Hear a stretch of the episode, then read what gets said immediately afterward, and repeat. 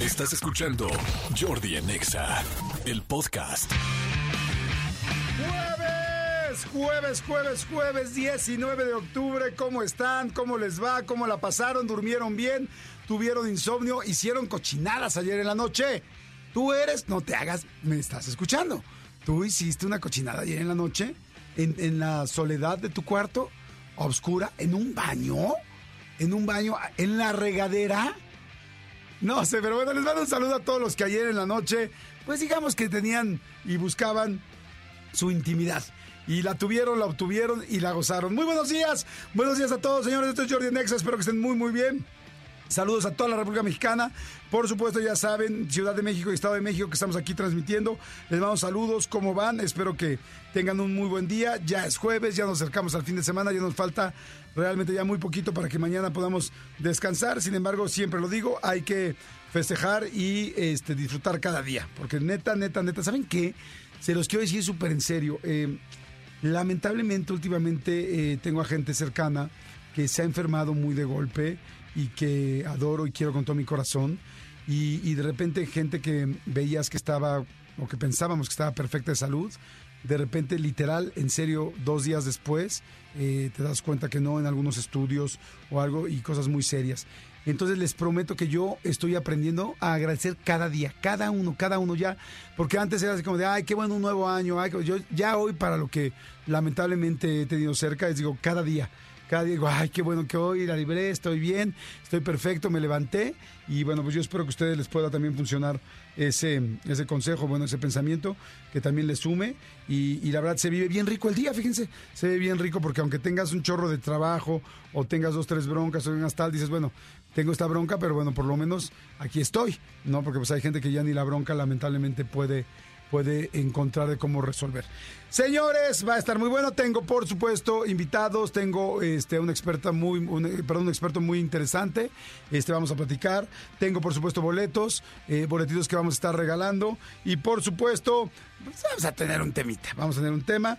Vamos a tener, como saben, es jueves noventero. Vamos a tener una rolita noventera. Así es que la vamos a pasar muy bien. Y este, días de muchas cosas. Hoy es el, como ustedes saben, octubre, pues bueno, es el mes rosa y hoy es Día, de hecho, Internacional del Cáncer de Mama. Todos los 19 de octubre se celebra en el mundo este Día Internacional del Cáncer de Mama para sensibilizar y para poder concientizarnos como personas de toda esta eh, situación. Hoy viene este Cassandra Sánchez Navarro. ¿Se acuerdan de Cindy la Regia, no? Muchos vimos la película de Cindy la Regia. Este, ahí conocieron a Cassandra, ya ha hecho muchos papeles más. Una mujer este, muy simpática, muy divertida, muy, muy chistosa. Bueno, pues Cassandra eh, estrena nueva eh, serie en HBO Max junto con pues mucha gente, junto con esta este, Dalila Polanco, nuestra super amiga Erika Buenfil, Eugenio Siller, en fin, mucha gente, muchos muy buenos actores y dicen que está muy buena la... yo, no, yo no he podido ver todavía la serie, pero bueno, dicen que está muy divertida, así es que aquí va a estar al ratito mi querida Cassandra Sánchez. Manden WhatsApp, por favor, rápidamente empiecen a reportar. Les doy tres, una, dos, tres, ¿a dónde pueden marcar, mi querido Elías? Ahora. Escríbenos al WhatsApp de Jordi en Nexa. 5584 11 14 07 5584 11 14 07 Jordi en Exa. Ahí nos pueden mandar un WhatsApp, cosa que me da muchísimo gusto. Y Manolito Fernández, buenos días, amigo, ¿cómo estás? Bien, amigo, bien contento de verte, saludarte, estar aquí con ustedes. Eh, bien, bien contento. Hace rato que decías que saludos a, a, a todos los aquellos, los de la intimidad, los que están buscando. Yo le quiero mandar un saludo a, todos aquellos que esta semana, llegó ya es jueves, todos estuvieron lunes, martes, miércoles, que estuvieron con su pareja. Eh, Iba a decir solo para los hombres, pero no, creo que también aplican las mujeres. Que se le acercaron a su pareja así como, ¿qué onda? Así como romanticón. ¿Cómo quieres dar una rimón? Y que la pareja dijo, no, por favor. ¡Ay, cómo es horrible eso! Ah, o sea, cuando de repente la, la causa es justificada, dices, Ok. órale, va. Ella ok, si están aquí los niños y si es la fiesta de cumpleaños de ellos, ¿no? O sea, Exacto. Ah, ok, ok, que se queda aquí Ok, tu mamá. sí, es su primera comunión. Exacto, ok, que se queda aquí mi suegra, no importa. Pero, pero cuando, aún así te quedas como, como, Sí, con como, ganitas. como carpa. Pero cuando la, la, la cosa no es tan justificada, si dices, ay, tantito. O sea, tú me estás diciendo que hoy saludemos a todos los rechazados. A todos los rechazados y rechazados. rechazadas. Y no de la UNAM. Exacto. Oye, te- les puedo decir algo, es impresionante, pero a ver, ahí les va un tip, mujeres, que estoy seguro que les puede funcionar, porque lo he escuchado de muchos hombres, no solamente lo he escuchado, yo también he sido parte de la encuesta, pero este, pero que muchas mujeres no lo entienden y no lo creen. Nos, no saben, el hombre normalmente, digo, muchas mujeres son muy sexuales, pero normalmente en la relación casi siempre es un poco más sexual el hombre, en la mayoría de las ocasiones. Generalmente, sí. No, no puedo generalizar, pero bueno, en la mayoría de las ocasiones.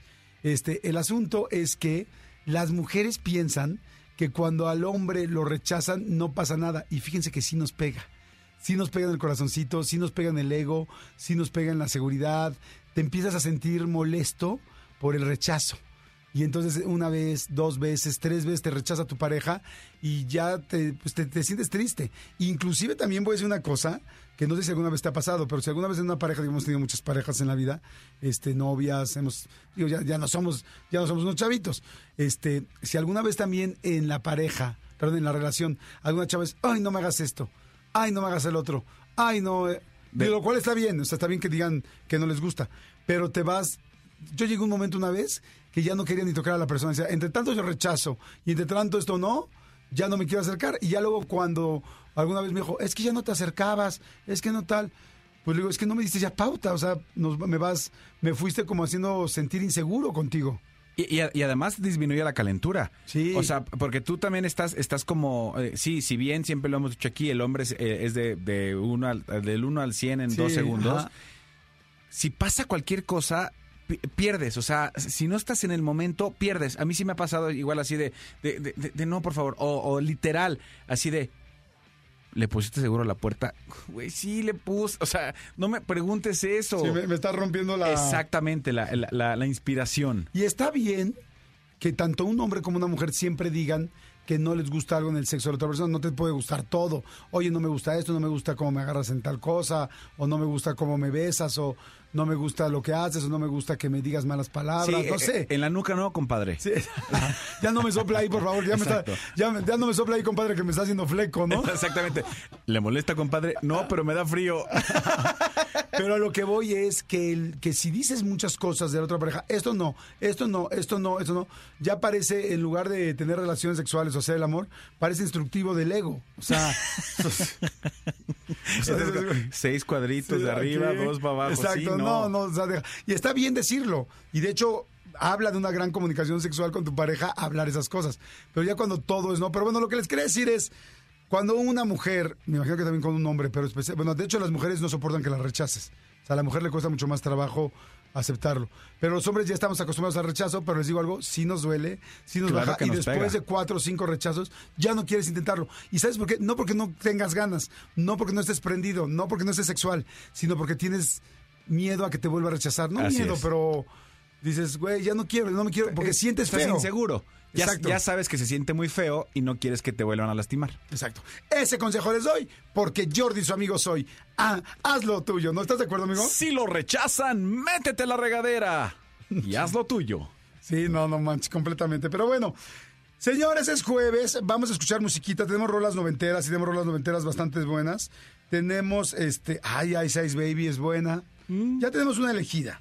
Pero, a ver, amigo, de Ice Ice Baby, Ajá, de Vanilla Ice. de Vanilla Ice. Ah, en experiencia religiosa de Enrique Iglesias, ¿por cuál te vas? 600% por Vanilla Ice. Sí, ¿no? Sí, sí, sí. Digo, es que la verdad, aunque Experiencia Religiosa fue la primera canción que hizo famosa Enrique Iglesias, ¿no? Es la primera que me recuerdo de él. Sí, pero honestamente, o sea, dime si te, si como que te estás en experiencia religiosa, Sí, o sea, si me la pones, sí la canto. Pero sí puedo decir que no la pondré en ninguno de mis playlists. Si, la, si sale en, mi, en, en un este en un carro en el que voy y tal y aparece Sí, esa, la- yo sí le doy skip, yo sí. A mí no me no no me Ah, no, Skip se le daría. O sea, yo estoy diciendo que si ya esas fuerzas que me están poniendo Ah, sí, bueno, en un psiquiátrico, Ah, en un cuarto. exacto, y está pegado el botón, no puedes cambiarle. Exacto. No, sí, estoy completamente de acuerdo. Oiga, señores, bueno, pues entonces a ver, vamos a poner un pedacito de Ice Ice Baby, porque no es la rola que les vamos a poner noventera, pero sí es la rola previa a la noventera. Merece merece escuchar un Merece ratito, sí. Señores, suéltala, por favor, señores, Vanilla Ice. Jordi en Exa. Es buena. Levante la mano todos los que están allá afuera, levante la mano todos los que los que alguna vez al escuchar esta canción, sobre todo la gente de mi edad en su adolescencia, inmediatamente empezabas a bailar de uno a otro. Y te sentías Vanilla Ice, dude. No tienes Sí. ese, ese abdomen, no, no eres Vanilla Ice. Pero este, pero sí bailabas de un lado a otro, era como el pasito. Sí. El pasito típico, ese y el de MC Hammer. Sí. Abrir las piernas así. ¡Oh! oh, oh! sí. ¿No han visto un, un meme que dice este... Ahora vamos a presentarle a los raperos que van a bailar Kentucky. ¿Kentucky se llama la canción? Sí, Kentucky. Kentucky. ¡Oh! ¡Oh! En lugar de Can't Touch This, Kentucky. O sea, Kentucky. Tin, tin, tin, Están muy buenos, hay muy buenos memes en el momento. Bueno, a ver, señores, vamos a arrancar oficialmente nuestro día. Hoy es este Día Internacional de las Catedrales, fíjate. Hoy es día no de, no de tus iglesitas Exacto, chiquitas, para que no anden visitando a las, a las Ah, capillitas. Para que no anden visitando las capillitas. Hoy es Día Internacional de las Catedrales. Así es que, este... Saludo a San Patricio. a San Patri- la catedral de San Patricio. A ver, vamos ahorita a recordar cuáles son buenas, este, cuáles son catedrales así, este, ahorita que regresemos de la rola. Ok. Piensa en qué catedral o qué iglesia te gusta mucho. Esto nunca lo hemos platicado aquí, pero piensa en qué catedral o qué tal dices, no, esto vale toda la pena conocerla. Ok. Y ahorita regresamos de volada. Pero porque antes, vamos a poner nuestra rolita así oficial de jueves. Te va a encantar. ¿Te dice algo Killian Mash? Mm, a ver, dame mash. Dame más. Este, a ver, les digo a ustedes que están allá, toda la gente que está escuchando el programa, todo el comando Godín, ¿les dice algo Killian Mash? Seguramente alguno que otro sí. ¿Te dice algo Julio?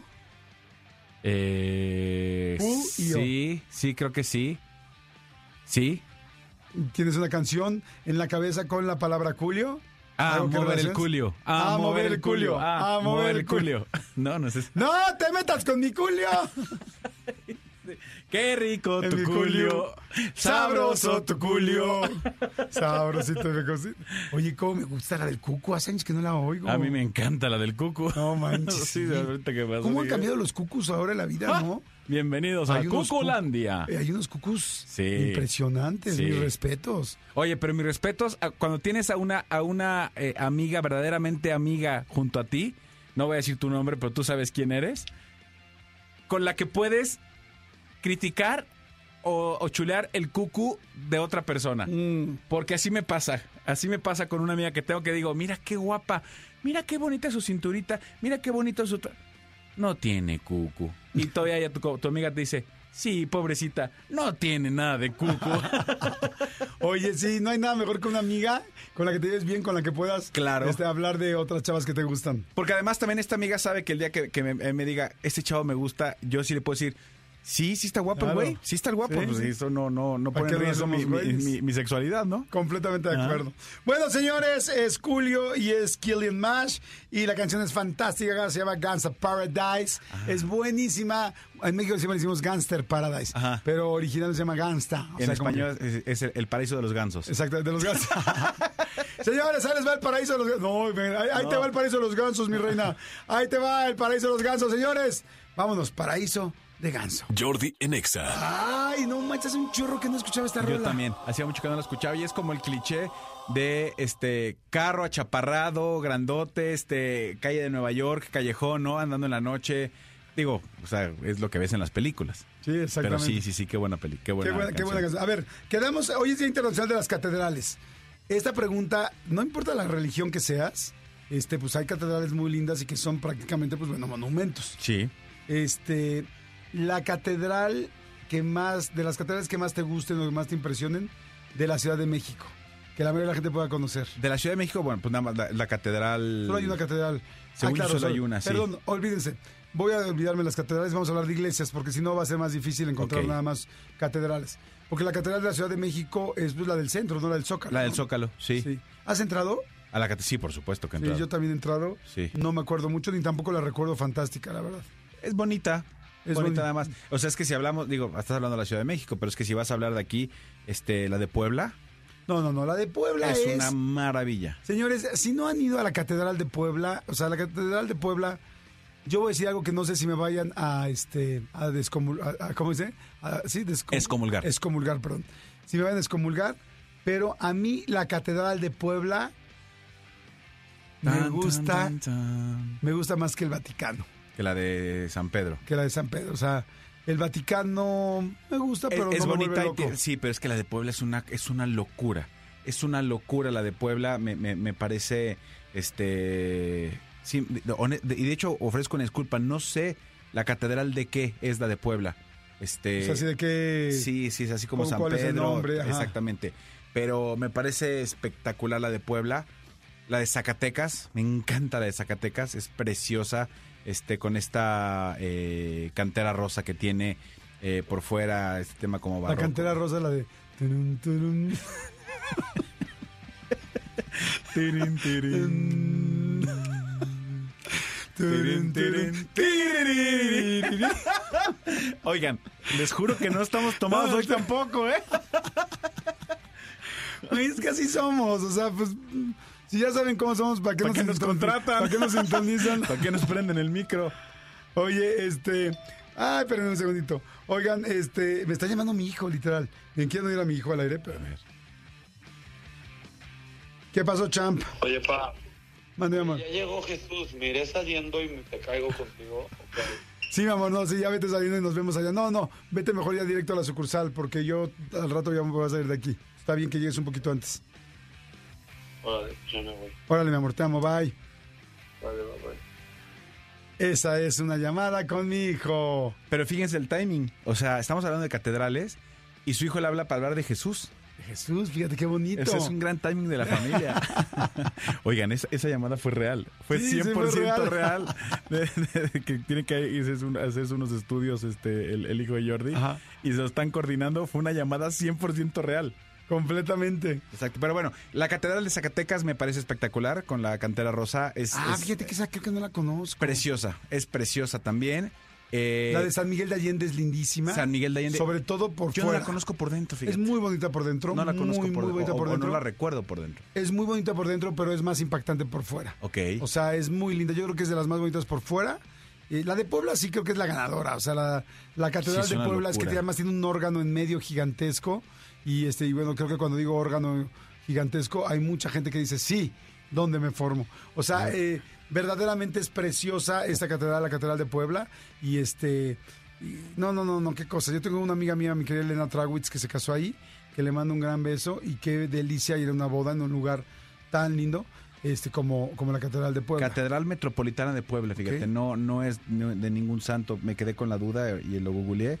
Y es Catedral Basílica de Puebla de Nuestra ¿Te tocó alguna vez Nuestra que- Señora de la Inmaculada Concepción. Ok. Ok. ¿Te, te- te tocó un día que fuimos a grabar y que nos metieron en una Sí, cabina? por una... supuesto. Al, al, al atrio de atrás o- Sí, eh, ¿cómo, se llama? ¿Dónde están los sacerdotes? En, a la, a la- Mm, ¡Ay! Nos, nos están mentando a la madre más de uno. sacristía. A la sacristía. Sí, qué, qué cosa tan hermosa. Tiene una sacristía, fíjense, esa, esa catedral tiene una sacristía atrás chiquita, este, como una, pues, literal, como una iglesita, como si fuera una, Una capilla. una capilla, exacto, de oro. Todo es de oro, o sea, pero real, real, o sea, porque una cosa es llegar a ver el atrio de una iglesia y ver cosas doradas o ver hoja de oro. Sí. No, no, pero esta sí era impactante, ¿verdad? Padrísimo, sí, es una gran experiencia. eh, que nos enseñaron todo, obviamente el, el sacristán estaba ahí con nosotros, nos decía, nos enseñaba dónde guardaban este la hostia, dónde tal, pero sí ¡Hostia! ¿Dónde la dejé? tiene un retablo precioso. Sí, no, no, no, no. no, y, y adem- y además digo, no es catedral, pero enfrente está la biblioteca, Sí, la la palafoxiana. Palafoxiana, que también es una sí, brutalidad. tienen que ir a ver, o sea, Ay, va- voy, voy a, voy a Puebla, este, este fin no puedo, pero el siguiente voy a ver si voy con mis hijos. Sí, es precioso Puebla, precioso. Les mandamos muchos saludos a toda la gente que nos escucha en Puebla. Y este, yo de las, del- así ya si estamos hablando de iglesias mundiales, yo creo que la iglesia que más me ha impactado en mi vida es la Sagrada Familia en Barcelona. Este, Sí. Es impresionante por fuera, parece que se derritió un pastel. Este, es rarísima, bueno, es de Gaudí, de este arquitecto pues tan afamado este español que ha hecho muchas cosas y casi tenía un estilo pues muy surreal. Peculiar, Sí, sí. surreal. O sea, ve- imagínense que todavía no la han terminado. Llevan años y años y años en Barcelona y todavía no la pueden terminar. O sea, y no la han terminado también por falta de dinero, porque la gente pide como que el gobierno no quiere, yo creo que invertir en una cosa así. Sin embargo, es una de las, es una de las, este, de las atracciones más importantes de Barcelona. Es Ir a ver padrísimo, la, la Sagrada Familia. A ver, si pueden googleenla, por favor. Google, pónganle ahorita Sagrada Familia, Iglesia Sagrada Familia. Bueno, pónganle Sagrada Familia Barcelona y véanla, por favor. Es rarísima, pero entre- en lo raro tiene lo interesante. Bueno, y si ya estamos por allá, por Europa, entonces este el Sagrado Corazón en, Ah. en, En París. Sí, es También muy es linda. muy linda. De entrada para llegar es una catedral que está como en alto y tienes que subir muchos escalones. Entonces, desde que vas subiendo, eh, eh, la, la vas viendo cada vez más grande, más grande, impresionante. Es muy linda también esa catedral. Sí, es buenísima. Y este... no Notre, hay- Notre Dame. Notre, No- Notre, Notre Dame. Notre Dame. Sí, también es que muy se linda. quemó, pero también. es- San Juan de los Lagos, la iglesia de San No Juan de conozco la de San Juan de los Ay, Lagos. no, la iglesia de San Juan de los Lagos es impresionante. No la conozco, caray. No, pero decía algo que la iglesia no tanto, la iglesia es normal, pero el atrio, la parte de atrás donde Sí. se ponen los milagros que le hacen a la Virgen, te conté algún día, ¿no? Sí, sí, sí. Que un día entré ahí, la primera vez que me hizo a mí un milagro la Virgen, que me ha hecho muchos, la verdad, este, y cuando entré al atrio, pues es, ya saben, la cúpula, la mitad de la cúpula de atrás de la, de donde estás viendo, pues, este, bueno, más bien la parte de atrás del atrio de la iglesia. Entonces está altísima, Del altar. gigantesca, del altar, perdón, exacto, del altar. Y este, y todo lleno en todas las paredes de diplomas, de, de repente yo veía trenzas de pelo así, pero 50 trenzas. Y yo, ¿por qué? Ah, es que muchas mujeres ofrecen su pelo si les hacen un milagro. De repente, vestidos, vestidos de novia, de mucha gente que dijo, si me caso, te traigo el vestido de novia. Este, diplomas, como les decía, certificados, este, miles de Fotos, me imagino que cualquier miles de cantidad. fotos. No te puedes imaginar de estos milagritos, los que venden aquí en. México, ya sabes, los doraditos, Sí, sí, que el corazoncito, que los ojitos, que las piernitas, lleno de esos, este, pero lleno, o sea, yo les puedo decir que yo cuando entré me abrumé de que quería llorar, o sea, volteé y fue de, ¿qué es esto? Y toda la gente entrando hincada. Este, la Virgen de San- Juan de los Lagos es muy, muy milagrosa. Seguramente mm, hay muchas, virgen, muchas vírgenes milagrosas, pero esta es la que yo me cons- constato, o bueno, yo he constatado en persona, que me ha hecho muchos milagros. Y es impresionante ver ese atrio a tal grado de que cuando llegué les dije, oiga, no manches, esto está increíble, deberían de grabarlo. Ah, sí, claro, ayer vi los de National Geo- Geographic, terminaron de hacer un documental de esta iglesia. Y yo así, wow. Y a mí de plano se me salieron las lágrimas de ver todo porque fue, pues es demasiada energía de ver cuánta gente ha ayudado, ¿me explicó? Oye, bueno, y, y si hablamos de, de iglesias con mucha energía, digo, todas, pero aquí, aquí, este, eh, aquí en la Ciudad de México, la de San Hipólito, la de San Judas Tadeo, que está aquí por, eh, pues por el centro. Sí, bueno, sí, sí. más bien por la Alameda. Es una iglesia, eh, pues ya se ve como, o sea, no, creo que le falta un poco de mantenimiento, pero es eh, San Judas Tadeo es uno de los santos a los que más le, reza la gente de la que profesa la religión católica y es un santo muy milagroso y entonces la cantidad de, fervor y la cantidad de, fe que hay para, para San Judas Tadeo es impresionante. Entonces los días de San Judas Tadeo, por ejemplo, afuera es una verbena completa, es impresionante lo que se vive también ahí en San Judas Tadeo, en San Hipólito.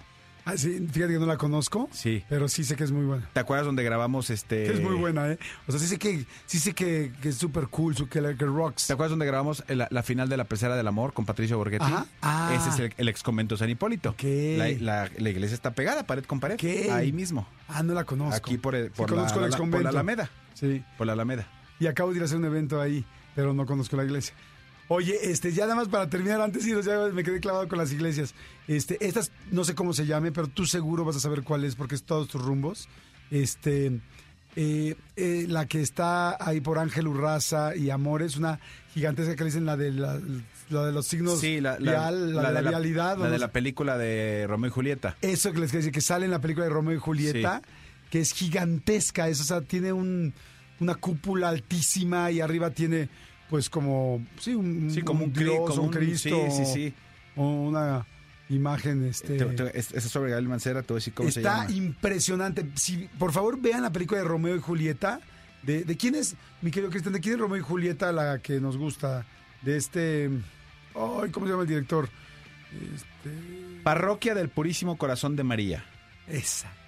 La- es gigantesca y es impresionante. Y en esa película se ve que no lo puedes creer. O sea, no puedes creerlo realmente. Es gigantesca. De hecho, se ve desde los aviones. Sí. Desde cualquier parte del avión, este, la puedes ver. Este, esta película. Ay, pues ¿quién la dirige? Este. No es David Fincher, ¿no? Es este. eh, Luz Barman. Baz, Baz Luhrmann. Baz Luhrmann. Luz Barman. Baz Luhrmann. Bill Linsby. Bill Bixby. Bill Bixby, Bixby. Ay, Dios mío, pues bueno. Pero bueno, vean, la película es buenísima. El otro Baz día Luhrmann, sí. Baz Luhrmann. No está tan fácil encontrarla, esta película, en, este, en plataforma. Yo todavía la quería ver. Está en Star Plus y en Prime Video. Ahí está. Ah, Sí. bueno, es que hace como un año, oye, todo me sale mal hoy, ¿no? Hace como Sí. un año, hace como un año la quería ver y no la conseguía y no la conseguía y no la conseguía y de plano la tuvimos, me la prestó este Hugo en video, en inglés, no tenía subtítulos, nada, ni siquiera subtítulos en inglés para poderla ver porque se la quería enseñar a mi hija. Y es buenísima, buenísima, buenísima. Y ahora entonces ya la pusieron en plataforma. El tema principal de esa, de esa película es el que yo, este, uno de los que yo bailé el día que me casé. ¿Cuál es? Kissing You, de Desiree. Ah. Kissing you. Muy bien. Así es, y ahí sales en el video, baile, y Sí. baile, Baile, baile, brinque, brinque, brinque, chifle, chifle. sí. Sale, sí, sale mucha gente. Sale en ese mucha video. gente en ese video. Día lo vi, el video de mi boda y sí dije, wow, wow, wow. Ay, yo ahorita divorciado sería rarísimo ver el video de mi boda. Sí. Sería muy extraño, o sea, ver toda la gente con la que te llevabas. Bueno, me sigo llevando con mucha gente, pero, pero ¿sabes qué? Creo que es feo ver el video de algo que nos siguió. Sí. O sea, digo, hablando de un matrimonio, porque, digo, claro que lo ves, por supuesto, pero como que te recuerda, o sea, te da como toda la nostalgia de, ah, tan ilusionados que estábamos, tantas ganas de que, que queríamos que funcionaran las Y, y cosas. tanto que gastamos. Y tanto que, exacto. Y el gato le hinche factura. Señores, no se nos muevan, por favor, que vamos a hacer todo, todo, todo, todo lo que está en nuestro alcance para que ustedes estén más tranquilos, se la pasen bien, se diviertan un rato, se informen otro y este, y bueno, y en fin, y también tonten un rato. Así es que bueno, no le cambien, regresamos. Jordi en Exa. Ok, pues seguimos, seguimos y me da muchísimo gusto porque siempre estamos, luego somos como, este, se nos acaba una serie y nos, nos sentimos en la orfandad de series. O sea, es como, ay, ya se me acabó esta serie, me urge saber qué puedo ver, qué me va a gustar, qué me va a divertir. Bueno, pues creo que les tengo una gran, gran opción porque eh, tengo aquí frente a mí a Cassandra Sánchez Navarro, este, ex eh, Cindy La Regia, ex, bueno, hay muchos papeles ya, ya no solo Cindy La o sea, Regia. como que me cortas de ellos como novio. No, pero o sea, va a haber. Ex Cindy la regia. Va a haber, va a haber este. ¿Va a haber más o no? ¿Va a haber más Cindy las Va a haber más, pero no soy yo. Ay, no me digas. No, No, sé si esa noticia lo tiene. Tan, tan, Bueno, pues ahora, ahora ya la Ah, sí tenemos. es público, según yo. ¿O no? Sí, no, sí. Vale, pues, felicidades. Cassandra Sánchez Navarro, que me da mucho gusto que estés aquí. Gracias, gracias, ¿Cómo estás. Cassandrita? ¿Bien? Feliz de estar de regreso contigo. Ah, igualmente, igualmente, muy contento de que estés aquí. Gracias. Porque más ahora, digo, sí la vimos en Cindy la Regia, la hemos visto en varias cosas, bueno, en bastantes creo ya. Y este, y ahora HBO presenta una nueva serie que se llama Candy Cruz. ¿Y Yes. tú eres? Candy Cruz. ¿Qué, qué se siente ser siempre la protagonista del casting? Bien lindo. Pues está muy chido, ¿no? Sí, pues sí, ¿no? O sea, como que sí, te- y te tocó una época así dura de no me quedo, no me quedo, no me quedo en casting. ¿o Hasta no? ahorita me sigue pasando. ¿Sí? ¿No? A todos los actores nos pasa que hacemos castings, castings, castings y a veces no nos quedamos. Y hasta por tiempos o por, ¿sabes qué? Se cambió ahora el prota y ahora el prota se... O sea, no sé, siempre pasa, pero yo he tenido la fortuna de que me han tocado unos personajes bien chidos y ahora con Candy Cruz estoy feliz porque es la primera vez que trabajo con HBO, la primera vez que hago una comedia así y me encanta el personaje. Ay, qué padre. Oye, a ver, pero ahorita que estamos hablando de los castings, el ranking de bateo antes de que tuvieras tu primer protagónico, ¿cuál No era? fue mucho, la De- verdad. No, a ver, de cada No. 10 castings, ¿cuántos te quedabas? En casi En todos. lo que sea, en lo que fuera. casi todos, pero no todos eran para protagonistas. ¿En casi todos? Sí, en casi todos. Ay, Cassandra, entonces eres mucho, mucho, mucho, mucho, muy, muy, muy, muy, muy buena. Mucho, muy, muy, muy, no sé. No sé, pero, pero me, me quedo y, y creo que es porque tengo un entendimiento por los personajes. Ah. Y a veces no es lo que están buscando. Y eso me encanta porque a veces no sabes lo que estás buscando. Y crees que vas con una idea y de repente llega alguien y como que te abre la perspectiva y eso está chido. Ok. Este, pero... O sea, como dices, te piden un personaje y no necesariamente lo haces como viene O sea, el guion, sino tú haces tu propia versión. Por ejemplo, mi primer personaje que en el que me quedé en México, ¿no? Eh, ¿Cuál fue? Ya estaba en Corona de Lágrimas con el Güero Castro. Ajá. Y fui al casting y estaba yo con 30 o- viejas más, mujercitas muy lindas. Y eh, las empezaron a maquillar y a poner su pelito todo lacio y súper lindo. Y era una mecánica. Yo me vi en el espejo y dije, esto no es una mecánica. Me fui al cuarto y no le dije nada. Y dije, me se van a empujar. Se van a. ¿Puedo decir esa palabra? Sí, sí. Y- Emputar sí se puede decir, la que no se puede decir es enojar, ¿no? Ah, ya, Exacto. va, se van. Va. Hacer muy está preciosa. Ajá, y luego, Y me fui a mi camerino y me quité todo el maquillaje y me levanté el pelo en, el- en la gorra y me lo metí todo así y salí como, como yo pensé que era la mecánica, me quedé. ajá. Y luego al final me querían ver otra vez como un callback y era con pura picuda, o sea, con pura Pues morra que ya Ajá. tenía ya mucha carrera en México. Y me, me quedé yo. Ay, qué padre. Sí. Qué bonito. lindo cuando eso pasa. Me gusta, qué padre, pero sí, es, es como una buena idea de cómo le das tú ese, pues esa personalidad al personaje. Sí, ¿no? tienes que defender al personaje como si fuera su abogado, Ok. ¿sabes? Para que, para que nadie cuestione lo que tú pienses del personaje, creo yo. Pero, pero aún así he trabajado con directores que es como, sí, entiendo esto, esto, ahora baja aquí o sube acá, o sabes que me encanta trabajar con directores. O sea, creo que como actriz solita no podría. Pero sí siempre vengo con una propuesta. Eso me decía un maestro. O sea, decide lo que tú quieras sobre el personaje. Pero trae decide. algo. Ah, trae algo a la. Trae algo y ya luego ves si lo modifican. Ajá. Se estrena hoy. Se estrena. qué padre. Hoy por HBO Max los invito a todos a que nos acompañen a ver esta hermosa serie que se trata de, es una dulce comedia, que se trata de los placeres de la vida, de reírnos de la familia y de lo más rico que es la comida y la música. Ok, está padre eso. Eh, vi el tráiler y me gustó que, bueno, tú como que cocinas, tienes un don, Sí. o sea, pero Exacto. eres pero una chava, eh, sí, porque es una chava, pues como que muy, que lo hace en su casa con cariño y Sí, tal. le enseñó a su abuela Ajá. con todo el amor y con esa música que conocían nuestras abuelas, ¿no? Entonces habla de la música mexicana y se trae eso a nuestra época actual y la comida que conocían, que co- cocinaban nuestras abuelas y la trae a lo actual, pero con esas recetas. Entonces se vuelve como la amada de la casa, ya sabes, como que, ay, que va a traer Candy hoy para cocinar. Y eso la lleva a que su familia la meta en un concurso. Que ahorita ves que están súper de moda los Sí, un concursos. concurso en la tele. Ajá, los realities de cocina, que ahorita están muy de moda porque todo el mundo ama la comida y pues qué más rico que ver todo el detrás de cómo le hacen, ¿no? Entonces lo meten a eso, la meten a ese concurso y la historia se trata de qué es lo que pasa durante el concurso. Sí, porque eh, digo, no les voy a spoiler nada, todo eso viene en el tráiler, pero evidentemente ella tiene miedo. O sea, no es lo mismo Claro. cocinar en tu casa que ya ver a un conductor de televisión, luces, Sí. foro gigante, público, reglas, cosas que hay que decir, líneas que hay que repetir. Sí, O sí. sea, es verdaderamente, pues sí, sí es, sí es abrumador, esa es la verdad. O sea, hacer un programa de televisión cuando nunca te has parado enfrente, digo nosotros porque nos dedicamos a esto, pero este, pero es realmente es realmente abrumador. Entonces, este, se complica. O sea, se complica cañón. Y eso es lo que empieza a dar preocupación a Candy, ¿no? Pues es la que es esas cosas te hacen they make you or they break you, ¿no? O sea, te hacen crecer o te das cuenta que sabes que por aquí siempre no. Ajá. Y lo padre es que a ella, pues tú quieres todo el tiempo ver que ella gane. Y eso también me encanta de la historia. Es una historia que puedes ver con tu familia, ¿sabes? Y es sí, una ¿no? historia que puedes ver con tus amigos sin que sea como de la muerte o sobre lo que está pasando en el mundo, que es una locura. Es una comedia muy linda. Ok, ay, qué padre. Entonces es comedia. Este, evidentemente, pues bueno, se van a reír, se van a divertir. ¿Tiene también mensaje? Sí, 100%. Que la familia es lo más importante y que si todo lo haces con amor, va a salir bien. Ay, qué bueno. A mí, sabes que a mí me gustan mucho ahora estas series que tienen, que son ligeras, ¿no? Porque si bien hay momentos para ver series que son más pesadas, ¿no? Y cosas que dices, que se te cierra un segundo el ojo, ya valiste, ¿no? Y dices, madre, ¿qué? ¿Qué dijo? Estás en Succession y ves esto y dices, ¿qué? ¿Cómo? ¿Qué dijo? No, ya estás, regrese y regrese. De repente hay muchos días que uno quiere algo ligero y quiere reírse, divertirse, pasarla bien. Y creo que es el caso de, de Candy Cruz, ¿no? Total. A mí me encanta hacer comedia. Yo lo que quiero para el resto de mi carrera es, si tengo la fortuna, es hacer muchos personajes que te hagan reír. Que te hagan reír, que te hagan divertirte, que te hagan justo eso, olvidarte de todo lo que está pasando. Y como bien dices, también hay un lugar para todo. Hay un lugar para ver Succession, hay un lugar para ver Game of Thrones, hay un lugar para ver un poco de todo. Pero lo que me encanta de esta es que de verdad, a mí me gustan razones para compartir con mi familia. A mí me gustan las razones para compartir con mis amigos. Me parece una gran serie para sentarme como con mi jefa o con mi hermana para ver la serie. Es como, es muy tierna, es muy linda. Deja un mensaje muy bueno. Oye, qué padre. Pues bueno, entonces no se pierdan, ya lo vieron ahí, ya lo escucharon Candy Cruz. Es a partir de hoy. ¿Cuántos episodios son? Diez episodios de media hora. Te los puedes echar en un domingo. ¿Diez de media hora? Ah, está fantástico.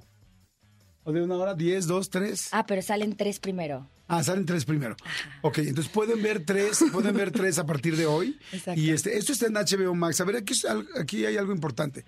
Luego la gente este, oye y oye las series aquí y no escuchan la plataforma. O sea, aquí sí tienes que tener HBO Max. Hay mucha gente que tiene HBO Max ya y hay gente que no la tiene, pero les digo algo, vale la pena. O sea, HBO, pues es realmente las plataformas con mejor contenido, o sea, de calidad, calidad, calidad, porque, eh, digo, ah, todas las plataformas tienen cosas buenas, evidentemente, pero sí, no nos hagamos güeyes, hay muchas que tienen mucha paja y mucho relleno.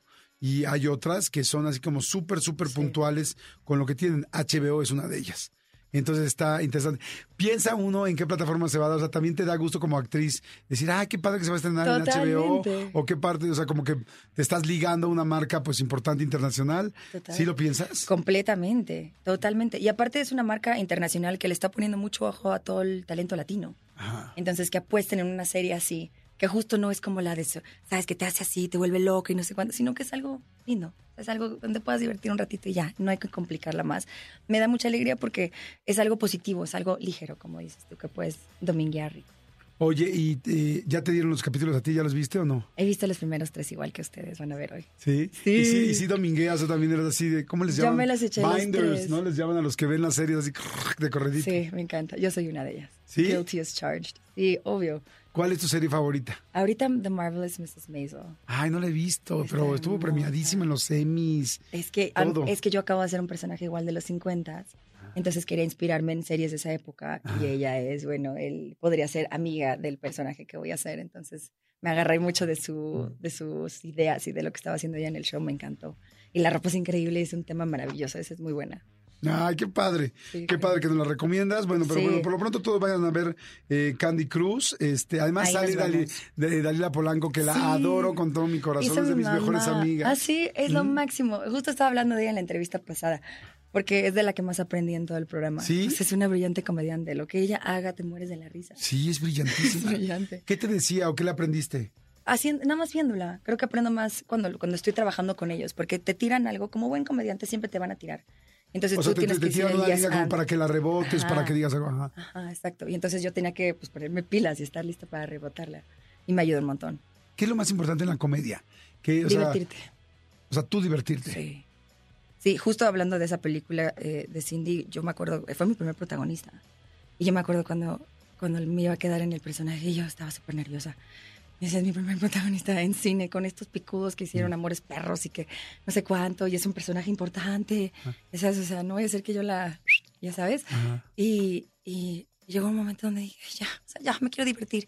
En cuanto dije eso, se empezaron a reír los de allá. El camarógrafo empezaba a hacer así, como moverse de que se estaba riendo, ya sabes. Veía la cámara nada más agitarse y dije, ah, ya, Ay, sí. ya entendí.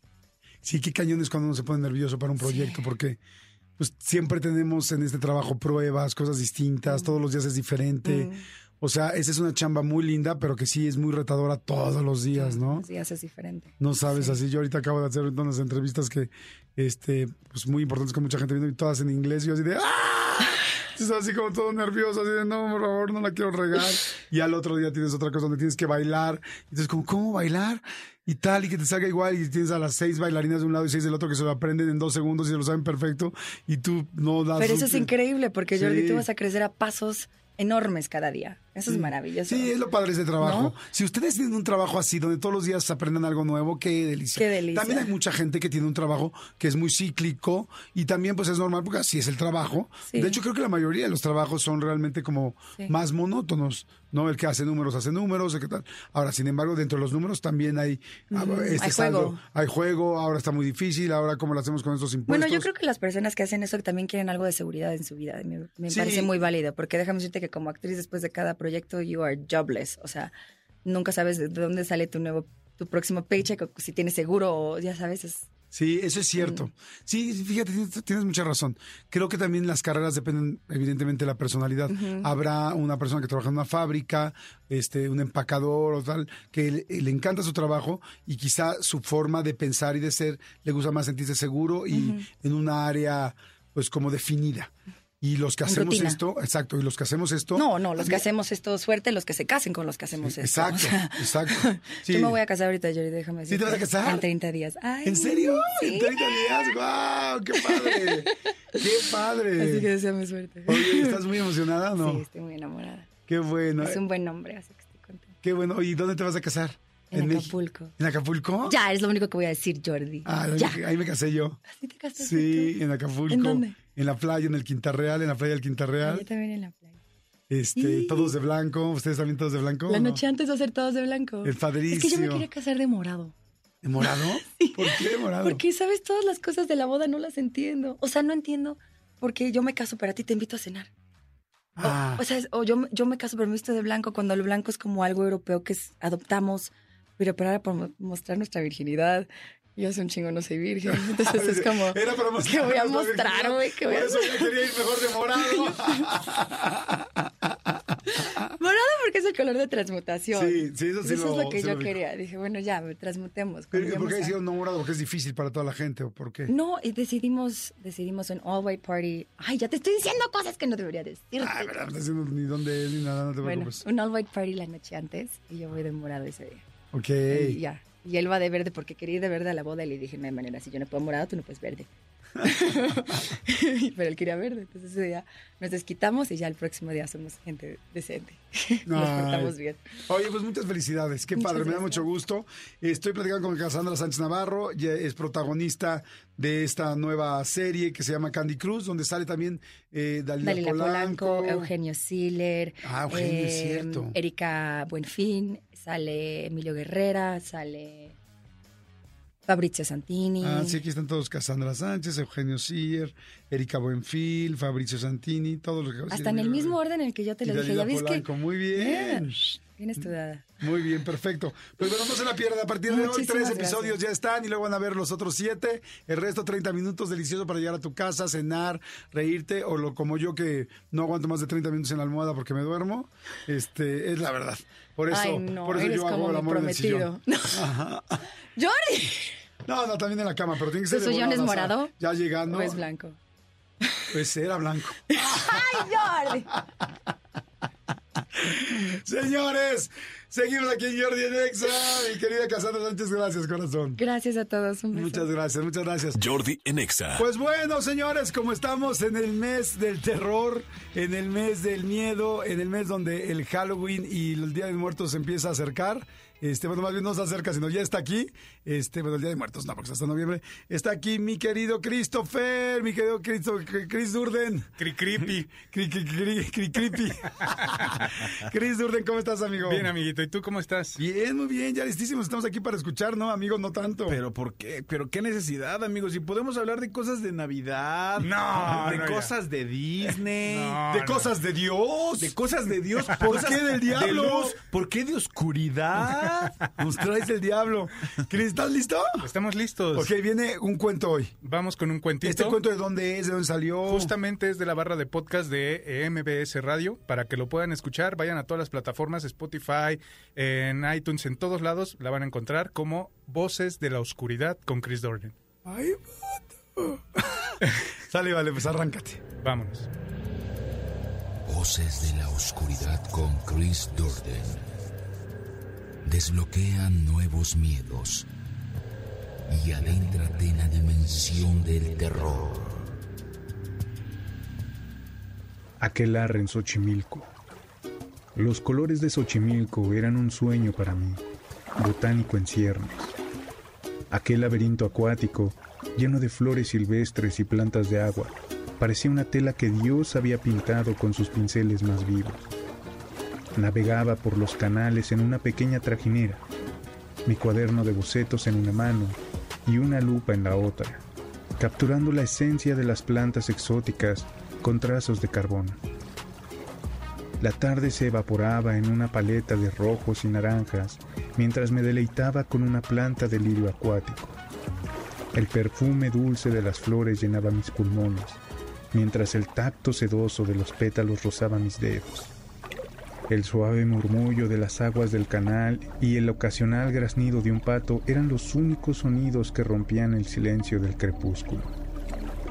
Tan absorto estaba en mi estudio que no noté cómo la noche se arrastraba silenciosamente. Intenté volver a la oscuridad, pero cada curva del canal parecía igual que la anterior. El lirio acuático que antes parecía brillar bajo la luz del sol, ahora era solo una sombra oscura que flotaba en las aguas negras. El aire frío de la noche se adentró en mis huesos y el canto de los grillos resonaba como una sinfonía siniestra. Anduve por horas entre aquellos canales, seguro de que conocía la ruta de regreso y a la espera de haber algún elemento conocido que me pudiera orientar, pero la flora y la fauna nocturna parecían cambiar con cada centímetro que recorría. Cuando la desesperación estaba a punto de vencerme, divisé un resplandor a lo lejos, una hoguera, Me sentí invadido por un torrente de alivio. Avancé hacia la luz con el corazón palpitando en el pecho de felicidad. Pronto, el dulce olor a madera quemada llenó mis fosas nasales y el cálido resplandor dorado de la hoguera pintó mi rostro. Entonces las vi. Mujeres danzando alrededor del fuego, su piel brillando como perlas bajo el fulgor de las llamas. Eran bellas. Sus cuerpos despojados de ropaje se movían con una gracia etérea. Sus risas tintineaban en la noche como cristal fino. Me quedé allí, en la penumbra, hipnotizado por la danza de las damas de fuego. Estaba en el más profundo de los trances, cuando una de ellas se giró y me vio. Me invitó con un gesto de su mano. Tentado por su encanto y con la esperanza de encontrar ayuda me acerqué, pero a medida que avanzaba hacia ellas, sentí un cambio en el aire. El perfume dulce de la madera quemada se transformó en un hedor putrefacto. El tintinear de las risas se volvió una carcajada grotesca, y las damas de fuego, antes jóvenes y bellas, ahora se veían como ancianas, sus cuerpos encorvados, sus rostros arrugados con ojos que brillaban con una luz siniestra. Mis pasos vacilaron. La más vieja de ellas, cuya piel colgaba de los huesos como ropa vieja, extendió su mano y con voz desgarrada pronunció palabras en un idioma que no reconocí. Un dolor agudo me atravesó el pecho y me vi arrastrado hacia ellas, como si un hilo invisible me jalara. Luché, pero fue en vano. Las ancianas me rodearon. Sus risas llenaban el aire mientras el dolor de mi pecho aumentaba. La última cosa que veo es a una de las ancianas extendiendo su daga de obsidiana sobre mi pecho. El sonido de mi carne al abrirse y mis costillas tronando en las manos de esas mujeres resuenan en mi cabeza mientras la oscuridad se cierne sobre mí. Las damas de fuego habían dejado al descubierto su verdadera naturaleza, y yo, un botánico que solo buscaba apreciar la belleza de la vida, fui su sacrificio en un ritual ancestral que continúa sucediendo en los canales de Xochimilco.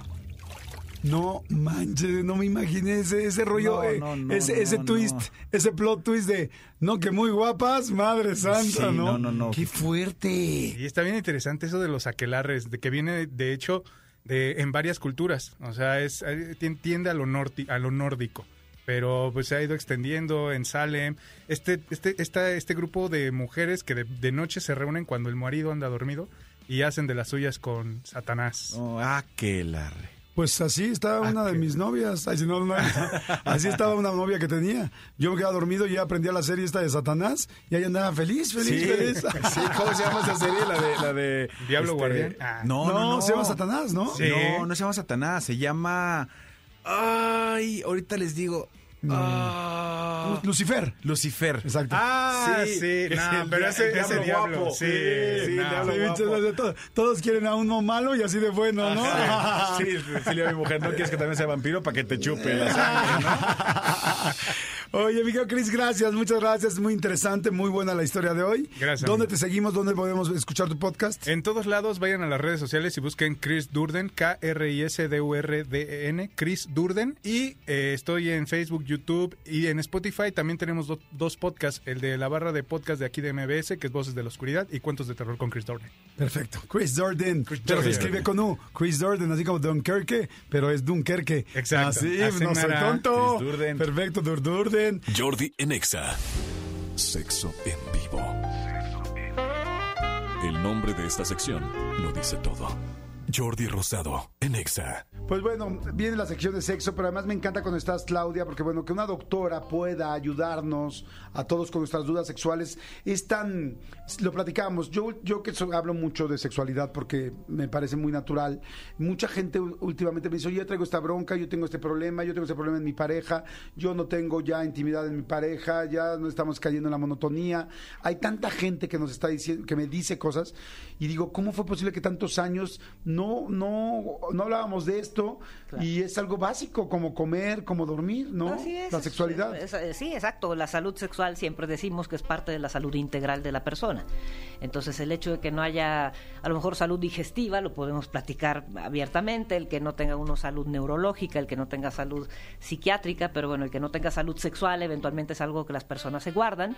En particular, los varones, diría yo, porque las mujeres sí somos mucho más platicadoras al respecto. Lo platicamos con nuestras amigas, lo ventilamos en las reuniones y, y los varones, en cambio, suelen guardar esos, eh, esas circunstancias o esas incomodidades. ¿no? consigo mismos, ¿no? Tan lo guardan que ni siquiera van al médico, eso es lo, lo peor del caso, ¿no? Eso lo veo yo en el consultorio cotidianamente, hombres que dicen, bueno, pues llevo con disfunción eréctil un año, o llevo con poco deseo sexual cinco, o eh, tengo que ya pasó mucho tiempo. Ya pasó mucho tiempo, exacto, hasta que se topan eventualmente con una pareja que no es tan tolerante a esa situación y le dice, pues o buscas ayuda o aquí no la vamos a hacer, ¿no? Pero además, ¿saben qué? Que esto es bien interesante, o sea, que nos da mucha culpa y miedo. Primero nos da culpa hablar de sexualidad. Mucha gente creció con culpa de la sexualidad, ¿no? Como si fuera un tabú, algo que no se puede hablar.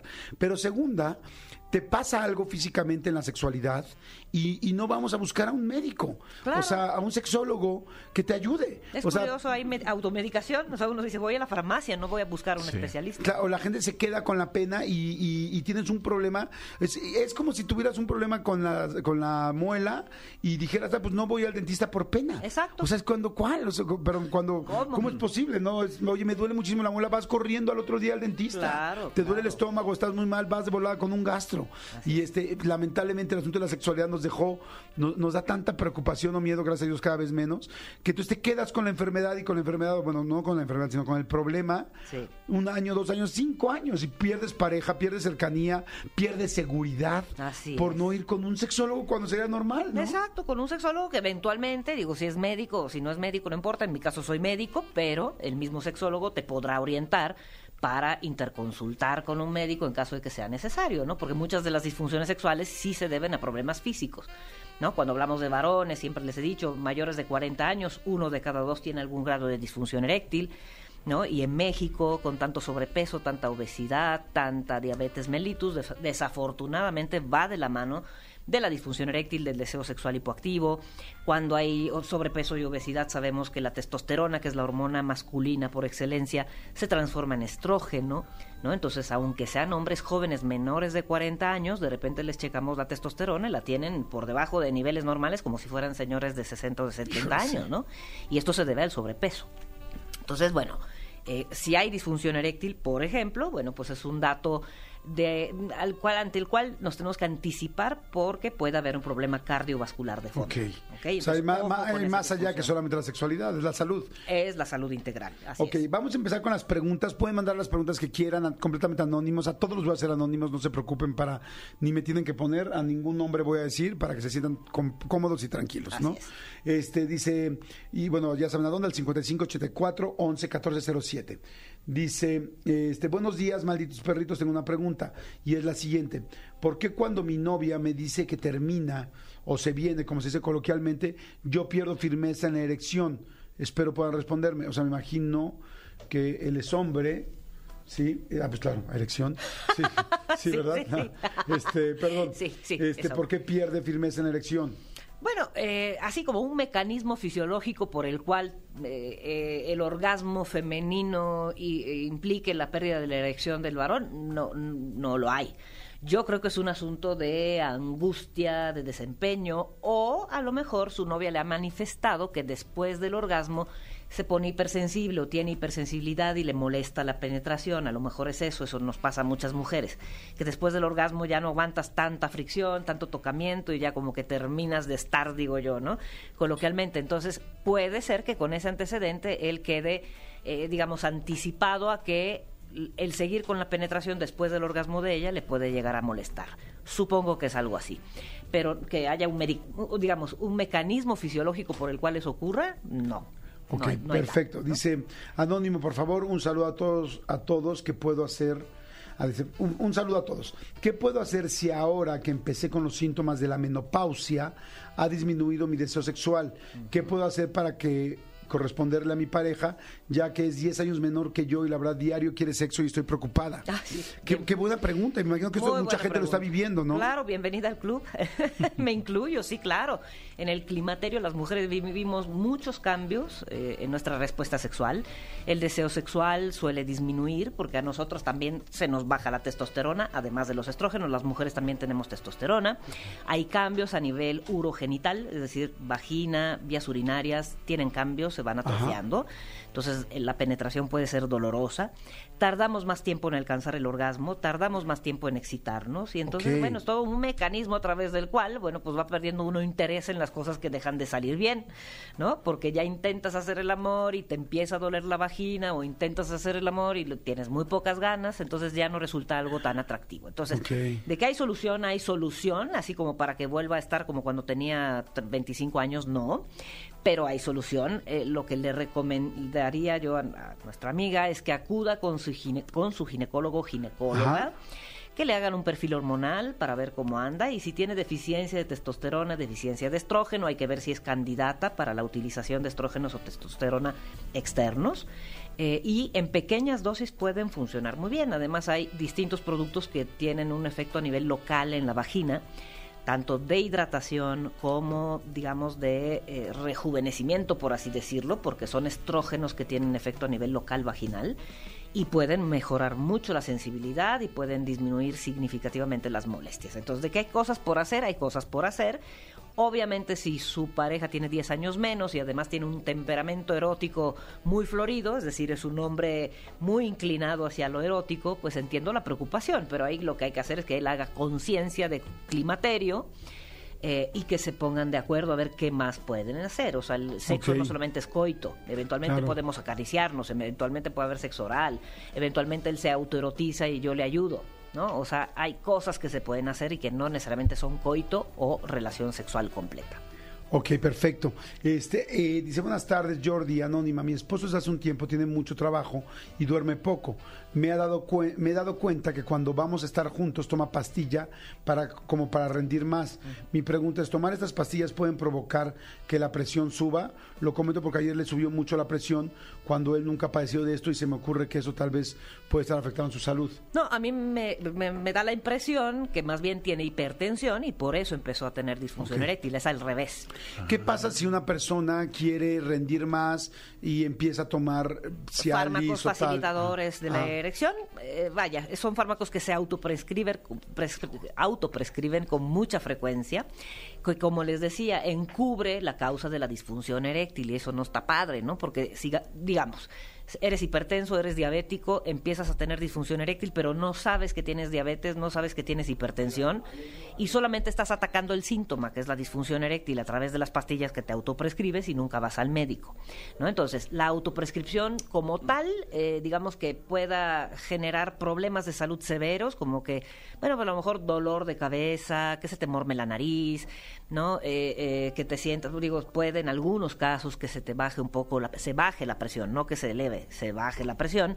Y bueno, pues hay casos en los cuales eh, el uso de estos medicamentos con otros medicamentos para el corazón pueden bajar significativamente la presión hasta llegar a desmayarte. Eso sería peligroso. ¿no? Entonces, si tomas nitratos, isosorbide, estos fármacos que normalmente se utilizan para dilatar las coronarias, son contraindicados con el uso de estos medicamentos. Pero en términos generales son bastante benévolos. Ok. ¿No? O sea, por ejemplo, hay, en- no sé si en todas las marcas, pero en varias marcas nos comentabas que hay unas de- que son de 5 miligramos, hay otras que son de 20, miligramos. o sildenafil, que es de Las que son de 50, pocos miligramos, ¿son para uso diario? Sí, en el caso de Tadalafil de 5 miligramos, que hay distintas marcas. eh, ¿Qué son- marcas? Digo, para decirlas, ¿no? Pues la más conocida, la innovadora, fue Cialis, Cialis, y la ahora amarilla. también está Invictus y hay otras marcas más, porque ya se perdió la patente. Entonces, estos medicamentos no necesitan receta, desafortunadamente, para ser eh, comprados en la farmacia. Pero mi sugerencia es ir al médico y ver si efectivamente se necesita, porque hay muchos casos en donde hay disfunción eréctil, a veces así como muy situacional, ni siquiera es una disfunción eréctil como tal diagnosticable, o sea, son episodios de falla.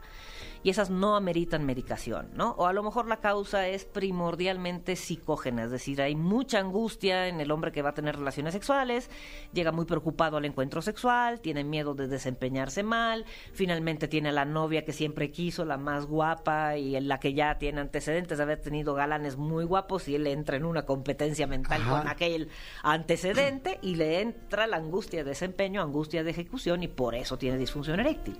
Entonces, en esos casos, bueno, pues eh, hay veces que el medicamento ni siquiera funciona porque persiste la angustia.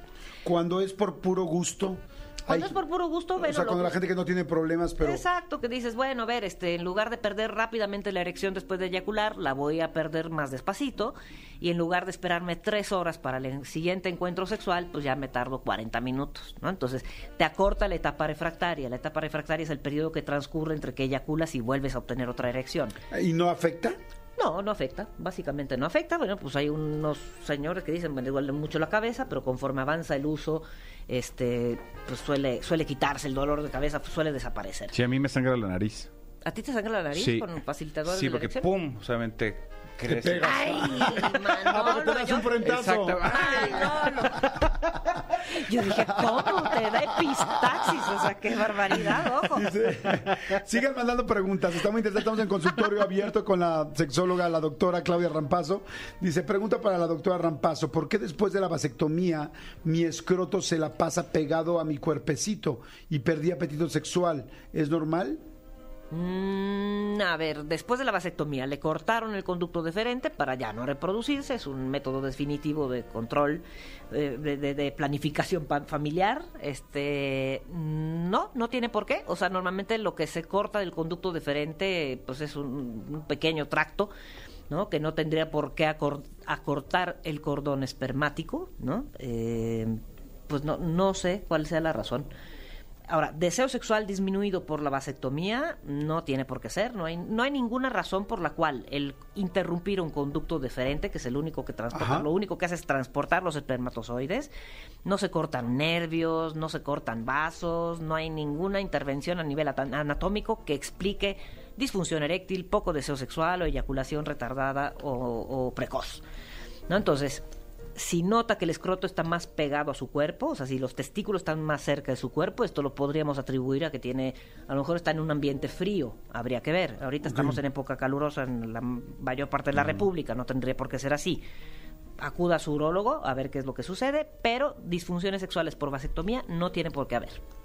Perfecto, dice, hola Jordi, tengo una relación a distancia con mi novia.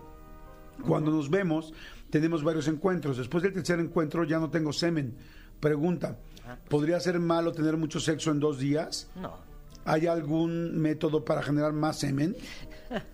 No, desafortunadamente es así. O sea, conforme vamos teniendo relaciones sexuales a lo largo del día, pues bueno, la producción de líquido espermático y de espermatozoides pues va disminuyendo, es normal, como que necesita Claro. su ciclo, ¿no? Para volver a carburar, por así decirlo. Pero además todo lo Y hemos bueno, visto, ¿no? Sí. Como hombre, pues se te va acabando. Si estás en el mismo día, o si lo estás haciendo varias veces, pues... Claro, ya no, ya no eyaculas, ¿no? O sea, finalmente puedes tener el orgasmo, pero lo que sale en términos de, de eyaculación, en líquido eyaculado, es mínimo. Entonces, ya- ya al final ya normal. sacas leche en polvo, ¿no? O sea, ya...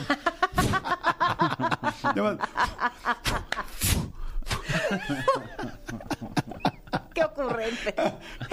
Sí, así. No, no sale, sale- no sale nada, no sale aire ni nada, pero es normal, normal. Eh, hay que tomar en cuenta en estos casos que si se quieren reproducir, bueno, muchas parejas dicen eh, lo que sucede es que no nos podemos embarazar, pues bueno, resulta que tienen demasiadas relaciones sexuales, demasiadas eyaculaciones, y eso va eh, deteriorando, por así decirlo, la calidad del semen. ¿No? a la hora que quieren fecundar. Entonces, también en los casos de, de- de infertilidad hay que pasar un ratito de abstinencia y tener relaciones sexuales en los días de, fe- de- de ovulación, ¿no? pero a ver, después de un rato de abstinencia, justamente por eso, para que el semen sea de buena calidad. Ok, esta pregunta van tres, tres veces que la manda la persona, entonces me imagino que le es muy importante. Y yo creo que no tiene nada que ver, pero quién sabe, capaz yo me estoy confundiendo. Dice, hola, felicidades, me encanta el programa, gracias. Si una mujer es estreñida, si practica sexo anal, ¿le ayudará a ya no ser estreñida? Mm, No, no hay una relación entre, eh, digamos, el sexo anorrectal y la mejoría de los síntomas de estreñimiento. Eh, al contrario, el sexo anorrectal eh, digamos, la estimulación anorrectal, y lo vemos a través de los supositorios, por ejemplo, supositorios de glicerina, esos sirven para, eh, ¿no? para evacuar, ¿no? justamente porque generan un estímulo y echan a andar este mecanismo gastrocólico, que así se llama, que es un reflejo gastrocólico para poder evacuar, además de que lubrican la zona, porque es glicerina. Pero en el caso del el sexo anorrectal, eh, no, no va a mejorar el estreñimiento, al contrario, puede haber inflamación anorrectal y eso puede impedir todavía eh, más la posibilidad de la evacuación. Lo recomendable sería, si van a tener sexo anorrectal, que fuera en un contexto en el cual la mujer ya hubiera evacuado. ¿sí? O sea, que ya o sea, est- estuviera resuelto el estreñimiento, porque también puede ser molesto a nivel intestinal el, el tener una presión en esa zona del cuerpo y además tener una ¿no? compactación de materia fecal. Entonces, no es recomendable. Perfecto. Este, hay muchísimas preguntas que se están mandando. Por favor, síganlo haciendo. Vamos a hacer una segunda parte de esto porque la verdad es muy interesante, mi querida este, Claudia. Gracias a toda la gente. Eh, ¿Dónde te pueden localizar? Lo que decías, vayamos con un sexólogo y cada quien vea sus propias sus propias situaciones para poder seguir y hacerlo mejor, sentirse mejor y no arriesgar su salud, que es lo más importante. Así es, ¿no? eso es lo más importante, Entonces, este, ¿dónde te pueden localizar? Yo estoy en la Ciudad de México, en el Hospital Español, pero me pueden encontrar en redes en arroba DRA de doctora Rampazzo con doble Z, arroba DRA doctora en Twitter, eh, como la verdadera Claudia Rampazzo en Instagram y bueno, pues eh, como la doctora Claudia Rampazzo en Facebook. Jordi en Exa. Se acabó este jueves. ¿Quién se va a ir por unas gomichelas? ¿Quién se va a ir a empezar ya la fiesta? ¿Quién tiene mucha chamba? ¿Quién ya empieza a salir?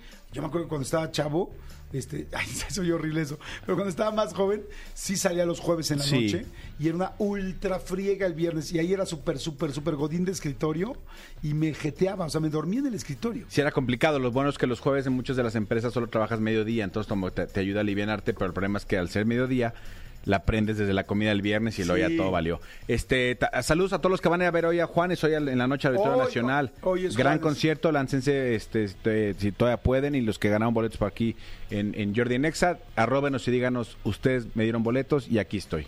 Exactamente, señores, gracias a todos, que tengan un excelente, excelente día, un excelente resto de jueves. Este, gracias, mi querida Ana, gracias, mi querida Renata Briz, que también hoy estuvo por aquí. No la escucharon, pero aquí estaba. Este, gracias, Cristian Álvarez, gracias a todos. Gracias, Tony. Y Tony me volteé a ver como, ¿y, y mi crédito, cabrón? ¿Y mi crédito? ¿Y yo? Y mis 50 mil pesos me amarraron como puerco. Señores, gracias René, gracias a todos. ¿Qué hace aquí René en jueves? No lo sé, pero aquí está. Señores, nos escuchamos mañana. Gracias, Manolito. Bye. Chao, chao mañana. Bye. Escúchanos en vivo de lunes a viernes a las 10 de la mañana en Exa FM 104.9. ¡Moronga, sí!